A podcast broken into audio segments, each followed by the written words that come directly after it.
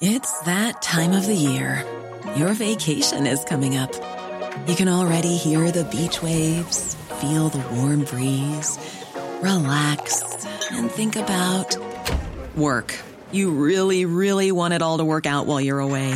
Monday.com gives you and the team that peace of mind. When all work is on one platform and everyone's in sync, things just flow wherever you are. Tap the banner to go to Monday.com. Hiring for your small business? If you're not looking for professionals on LinkedIn, you're looking in the wrong place. That's like looking for your car keys in a fish tank. LinkedIn helps you hire professionals you can't find anywhere else, even those who aren't actively searching for a new job but might be open to the perfect role. In a given month, over 70% of LinkedIn users don't even visit other leading job sites. So start looking in the right place. With LinkedIn, you can hire professionals like a professional. Post your free job on linkedin.com slash people today. Bonjour, c'est Clara Garnier-Amouroux et vous écoutez Code Source, le podcast d'actualité du Parisien. Cet été, Code Source vous propose de découvrir les coulisses de 5 émissions de téléculte. Aujourd'hui, pour notre quatrième épisode de cette série, Fort Boyard. Diffusé sans interruption depuis 1990, Fort Boyard a marqué des générations d'enfants avec ses tigres, ses migales et ses sauts à l'élastique, plusieurs dizaines de mètres au-dessus du vide. Le programme est souvent allé très loin et au fil des années, des candidats se sont sérieusement blessés et la production est régulièrement obligée d'abandonner des épreuves qui font polémique. On revient sur ce jeu d'aventure à l'écran depuis 34 saisons avec Benjamin Meffre, journaliste média au service culture du Parisien.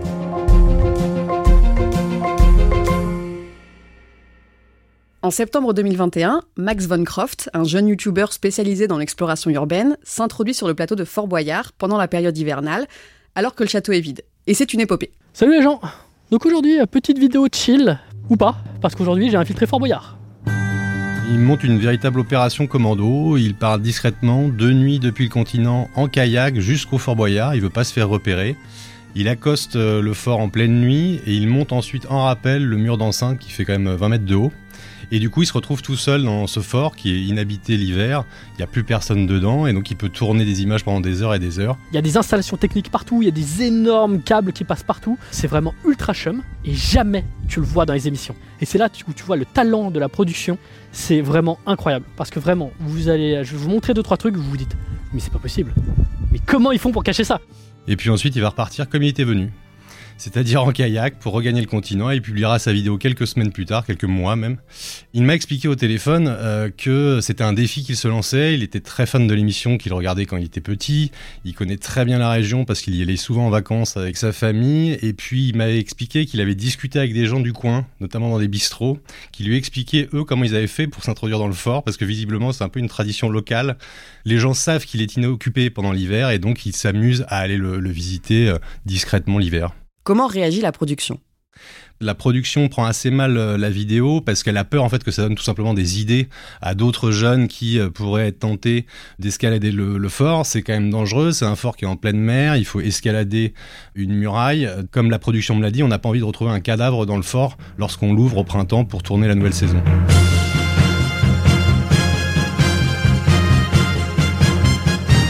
Pour comprendre comment Fort Boyard est devenu culte, Benjamin Meffre, on va remonter ensemble au début des années 80, car tout commence en fait quand un certain Jacques-Antoine repère un fort abandonné au milieu de l'océan en Charente-Maritime, alors d'un mot d'abord, c'est qui Jacques-Antoine? C'est une sorte de pionnier de la télévision française, c'est un inventeur de génie de plein d'émissions que tout le monde connaît.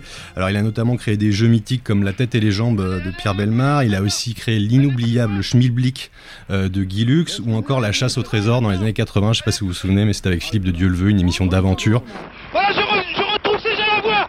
Je la vois maintenant. Vous là, il va falloir descendre Attention Une sorte d'Indiana Jones euh, français qui se balade aux quatre coins du monde pour euh, trouver des trésors en escaladant des montagnes et euh, c'était une des émissions les plus connues de l'époque. Je suis à 2 mètres Stop Stop Comment est-ce qu'il apprend l'existence de ce château?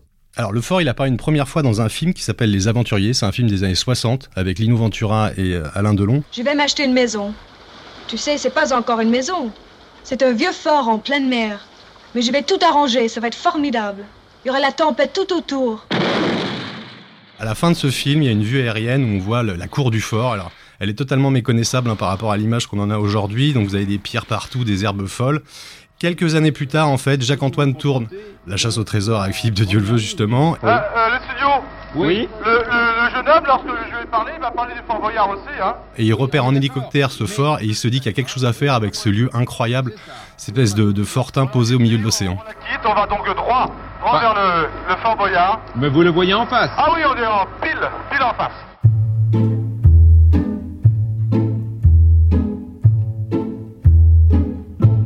Le fort est situé entre les îles d'Aix et d'Oléron, à l'embouchure de la Charente. Il est très impressionnant. Est-ce que vous pouvez nous le décrire? C'est une sorte de, grand vaisseau de pierre, ça fait plus de 2500 mètres carrés, c'est posé au milieu de, de rien, de la mer, euh, c'est battu par les vents, euh, par les flots. Et historiquement, en fait, c'était euh, sous Louis XIV l'idée qu'il fallait défendre l'entrée de la Charente de- des éventuelles invasions anglaises. Donc on décide de réfléchir à la construction de ce fort, ça va prendre des siècles en réalité, il sera terminé que au milieu du 19e siècle. Manque de bol, à cette époque-là, les progrès de l'armement font qu'un fortin comme ça n'est pas très utile pour défendre le fleuve, et donc on va le transformer en prison quelques années, puis petit à petit, il va tomber à l'abandon pendant 70 ans, en passant de main en main avec des propriétaires qui n'ont pas les moyens de l'entretenir. En 1988, la société de production de Jacques-Antoine rachète le fort pour 1,5 million de francs à son propriétaire de l'époque, un dentiste belge. Il le revend alors au Conseil général de Charente-Maritime pour 1 franc en échange de son entretien, et il commence à imaginer une nouvelle vie pour le château. Il a l'idée complètement folle de tourner un jeu de télévision dans ce fort. Et il commence des travaux qui vont lui coûter une fortune. Il faut remettre en état ce fort qui est abandonné depuis des décennies. Il commence à aller voir les chaînes pour les convaincre de lui acheter son nouveau programme. Elles sont pas toutes très réceptives. Par exemple, TF1 va refuser d'acquérir le, le format. Et donc, il continue à, à démarcher les chaînes en espérant que l'une d'elles veuille bien acheter son concept.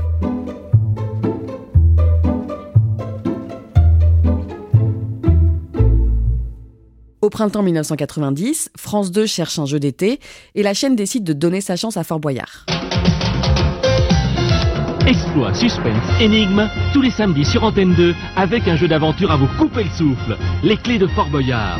Et le samedi 7 juillet, la première de l'émission, qui s'appelle alors Clé de Fort Boyard, est diffusée.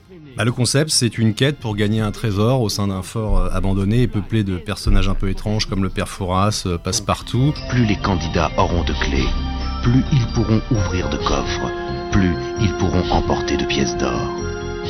Mais la salle du trésor est gardée par des tigres, et ces clés sont cachées dans les cellules du fort. Vous avez donc déjà la partie épreuve, vous avez la partie salle du trésor. À l'animation, on retrouve Patrice Laffont, qui est l'emblématique euh, animateur euh, de- du jeu des chiffres et des lettres. Il est accompagné la première année euh, d'une co-animatrice qui s'appelle Marie Talon. Elle sera remplacée assez vite par, par Sophie Davant. À l'époque, les candidats sont des anonymes. Vous avez déjà des épreuves que vous allez connaître après, c'est-à-dire la lutte dans la boue, les étriers suspendus, l'énigme du père Fouras, la fameuse. Vous savez pour obtenir cette clé qui vous ouvrira les deux premières portes vers l'aventure, vous devez répondre à cette énigme. Mais le jeu n'a pas le succès escompté. Ça ne marche pas trop, euh, notamment les premières émissions qui sont souvent sous les 3 millions de téléspectateurs, ce qui à l'époque est un très mauvais score pour France 2. Comment réagit la chaîne? La chaîne décide de laisser du temps à la production, celle-ci réagit, elle change des aspects de la mécanique, elle change l'aspect de la salle du trésor. La première année, ce sont des petits coffres qu'on ouvre avec les clés, et ça deviendra donc cette fameuse salle du trésor où les boyards tombent euh, à travers une grille. Et surtout, Antenne 2 et la production comprennent que l'été, le samedi soir, ce sont les enfants qui tiennent la télécommande pour l'ensemble de la famille. Et que donc si on veut que cette émission marche, il faut faire un programme fait pour les enfants. Deux ans plus tard, la production décide de changer le profil des participants.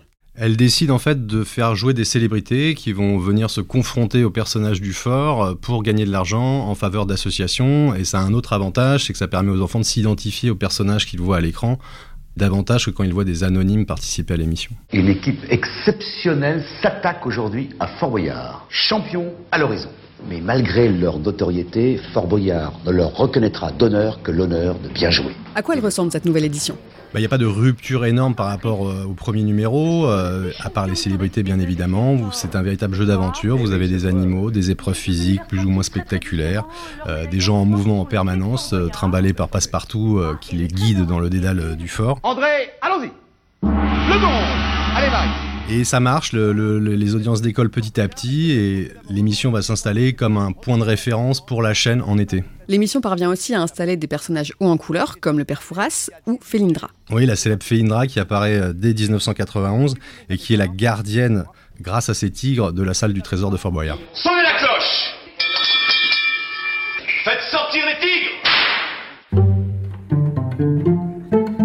Pendant les années 90, Fort Boyard prend ses marques et le fort devient connu d'une génération d'enfants, ce qui n'était pas gagné parce que ce château en pleine mer est un endroit particulièrement hostile, surtout pour y installer des décors et des caméras. C'est quoi les défis principaux de faire de cet endroit-là un studio de télé?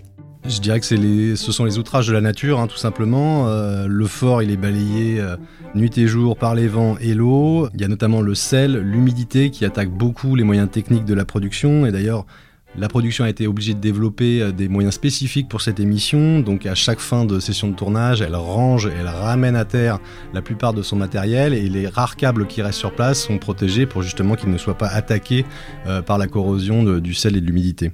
Une équipe de plusieurs centaines de personnes travaille toute l'année pour inventer de nouvelles épreuves et recruter les célébrités. Dix semaines sont nécessaires chaque saison pour installer le matériel. Et sur place, dans le fort, c'est une énorme logistique. Comment ça s'organise? C'est une organisation complètement dingue, avec parfois jusqu'à 130 personnes présentes sur le, le, fort. Il faut donc faire assurer de quoi boire, manger à toutes ces personnes. Donc on dessalinise des centaines de litres d'eau chaque jour. Il faut aussi apporter de l'électricité, parce qu'il n'y a pas d'électricité sur le fort. Donc vous avez une plateforme dédiée qui a été installée, où vous trouvez des groupes électrogènes qui alimentent la régie, les caméras, les câbles, qui sont nécessaires à la fabrication de l'émission. Donc ça prend des semaines d'installer ça, de démonter tout cela. C'est vraiment une énorme machine, avec aussi, n'oubliez pas, une animalerie dédiée parce que vous avez des dizaines de euh, scorpions, araignées, euh, serpents, jusqu'au tigre évidemment de la célèbre Félindra.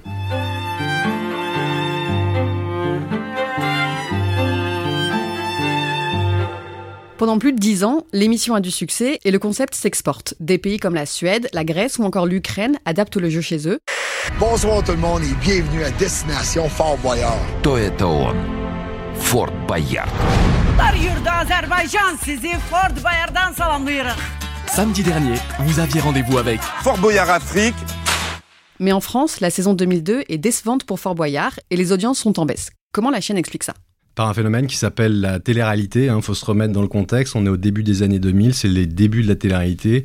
D'abord à l'étranger, puis en France avec, euh, avec Love Story. C'est parti et sur TF1 notamment débarque une émission qui s'appelle Colanta, qui est une émission d'aventure, qui a un peu la même promesse que Fort Boyard, celle de l'évasion et du dépassement de soi. 4, 5. Bravo l'entraîneur, vous avez gagné Cette émission-là, elle est diffusée l'été face à Fort Boyard, le vendredi, alors que Fort Boyard est diffusé le samedi, mais il y a une concurrence directe entre les deux, et elle va mettre un gros coup de vieux euh, au format de, de France 2, qui va être ringardisé immédiatement, et du coup les audiences s'effritent assez rapidement. Que fait la production pour la saison suivante? Il y a une prise de conscience de la production qu'il faut muscler son jeu. Face à la nouvelle concurrence des télé-réalités, il faut proposer quelque chose de plus dynamique, de plus rythmé. Donc on va changer des épreuves, on va mettre des épreuves plus spectaculaires. Je pense notamment à la descente à la verticale dos au ciel d'un mur extérieur du fort. Et on essaye aussi de rajeunir le casting en parallèle. On essaye de sortir des célébrités qui sont habituellement invitées à participer à l'émission mais en même temps, c'est difficile parce que quand l'émission veut par exemple inviter Loana, qui est une énorme star à l'époque, c'est la gagnante de, de, Love Story sur M6, et bah là, la chaîne euh, dit non parce qu'elle pense que c'est trop trash, pas assez chic, pas assez enfant. Et donc euh, la production est un peu embêtée parce qu'elle doit moderniser sans trop bousculer. Le problème, c'est aussi que plus les épreuves sont extrêmes et plus les célébrités risquent de refuser l'invitation. Oui, tout à fait, parce que certains ont tout simplement peur. Euh, à l'époque, il y a un exemple, c'est Jean-Marie Bigard. Il va refuser pendant un an et demi de venir participer à l'émission. Son cas n'est pas isolé, euh, ce sont des célébrités très populaires. Il faut rappeler qu'elles ne sont pas rémunérées pour participer à l'émission, elles le font pour la bonne cause. Donc si vous voulez les attirer sur votre jeu, il faut aussi leur promettre une émission qui ne sera pas trop dangereuse pour eux. Qu'est-ce que ces stars viennent chercher en participant à Fort Boyard? Bah, elles viennent chercher l'amusement pour certaines, se marrer tout simplement. On se souvient il y avait eu un numéro de Fort Boyard avec Bruno Solo qui avait été complètement déjanté. Ouais, j'ai la clé Je l'ai Avec le ruban, le ruban je le garde, c'est pour une amie. Tiens, tiens, tiens, tiens, garde le photo. Certaines viennent montrer qu'elles sont capables de se dépasser, certaines viennent encore une fois défendre une cause qui leur est chère, une association, et donc essayer de récolter des fonds pour elles.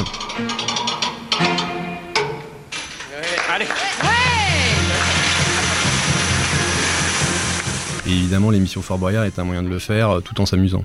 En 2003, Fort Boyard change d'animateur. Jean-Pierre Castaldi et Sandrine Dominguez sont remplacés par Olivier Mine. Bonjour, soyez les bienvenus à Fort Boyard. Aujourd'hui, pas besoin d'être marin-pêcheur pour remarquer que les nuages risquent d'être de la partie. Olivier Mine, c'est un enfant du service public. C'est un jeune homme qui a commencé comme speaker, l'équivalent des speakerines, euh, à la télévision. Il a été chroniqueur puis animateur d'une émission qui s'appelait Matin Bonheur sur France 2. Et à la fin des années 90, début 2000, il traverse un passage à vide.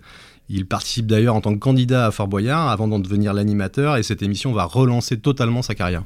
Et il est comment Olivier Mine pendant les premières émissions qu'il anime? Bah, Disons que la production l'affuble d'un style vestimentaire qui est quand même censé envoyer une image euh, assez virile. Hein. Il apparaît en Marcel, très musclé, avec euh, des grosses chaussures. Il y a un peu une ambiance Survivor hein, qui se dégage de, de cette nouvelle animation. Samuel, je te donne le choix maintenant entre grimper à 15 mètres de haut sur ce poteau ou monter là-haut. C'est un personnage qui tranche assez avec l'ancien animateur Jean-Pierre Castaldi, qui est quelqu'un de plus âgé, plus rond, et qui avait un personnage davantage loufoque, foutraque. Et là, on n'est plus du tout là-dedans. La production a changé son fusil d'épaule. Au fil des saisons, les stars défient le casting de Fort Boyard. Par exemple, le basketteur Tony Parker et l'actrice américaine Eva Longoria participent à l'édition 2009 pour fêter les 20 ans de l'émission.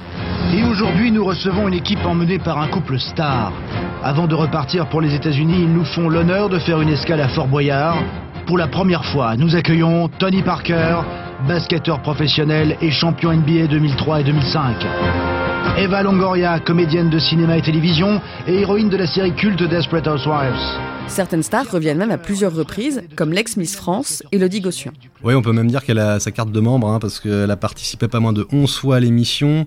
Son équivalent masculin, c'est Bruno Guillon, qui aussi a participé 11 fois ça devient vraiment un rendez-vous pour certaines célébrités. On les revoit tous les étés et c'est tout à fait bénéfique pour elles et pour leur image. En juillet 2017, la production introduit une nouvelle épreuve qui a lieu dans un décor d'hôpital psychiatrique. Bon alors, vous allez voir donc Olivier être équipé d'une camisole de force. Sur cette camisole se trouvent des petites balles blanches et rouges, ce sont les rouges qui nous intéressent.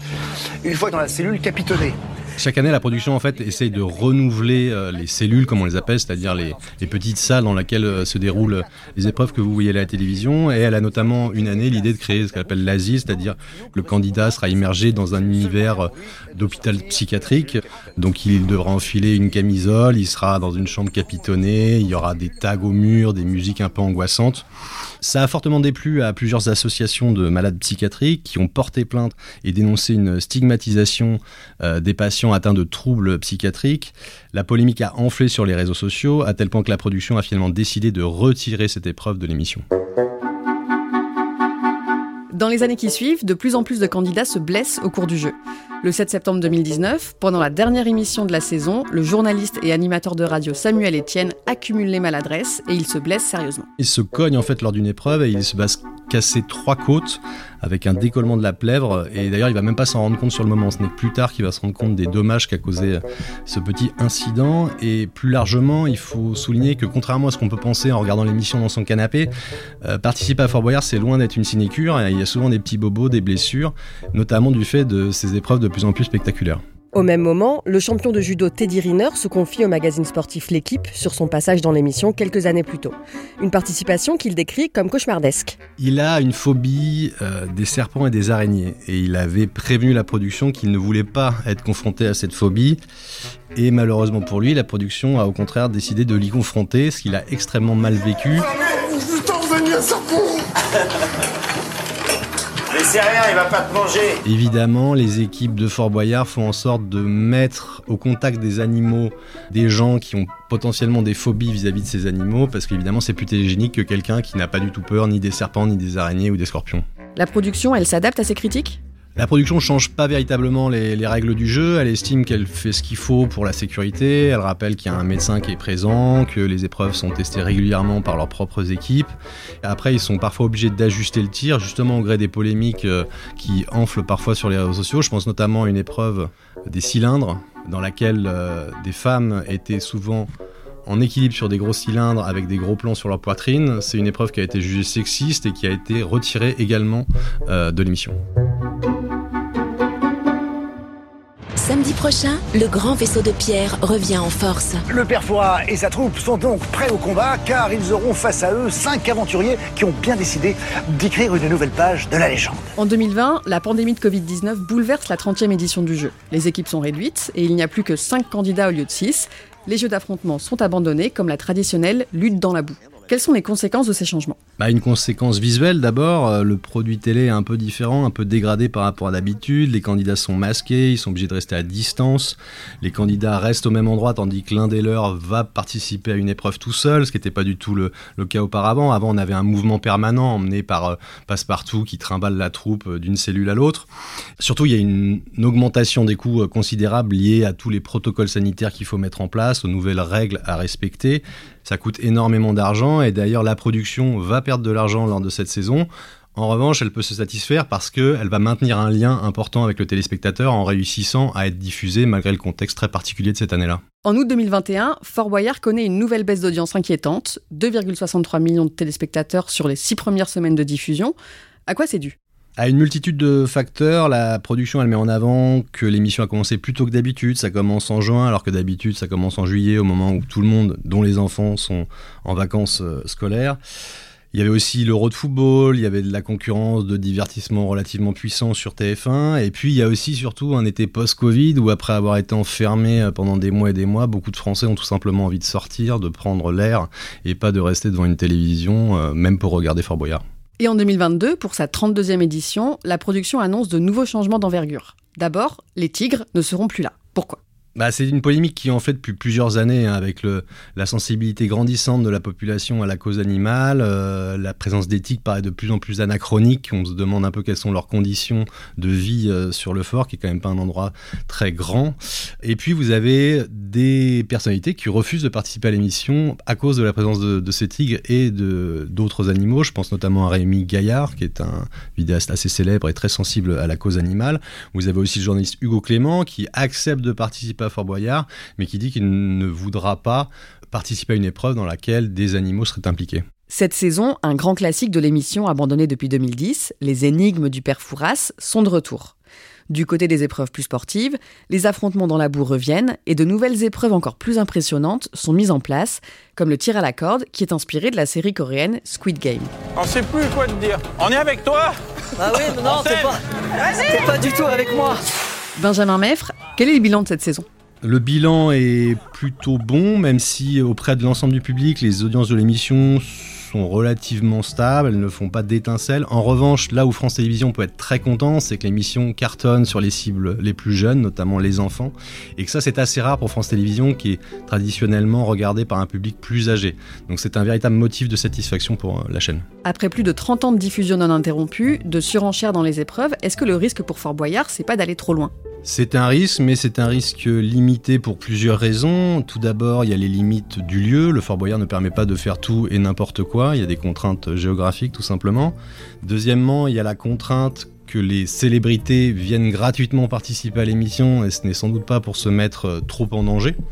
Et puis troisièmement, l'identité du programme, l'identité historique du programme, c'est quand même un programme familial de divertissement donc dont le but n'est pas d'effrayer le téléspectateur. Et pour toutes ces raisons, on a du mal à imaginer que la production aille beaucoup plus loin que ce qu'elle a déjà fait jusque-là.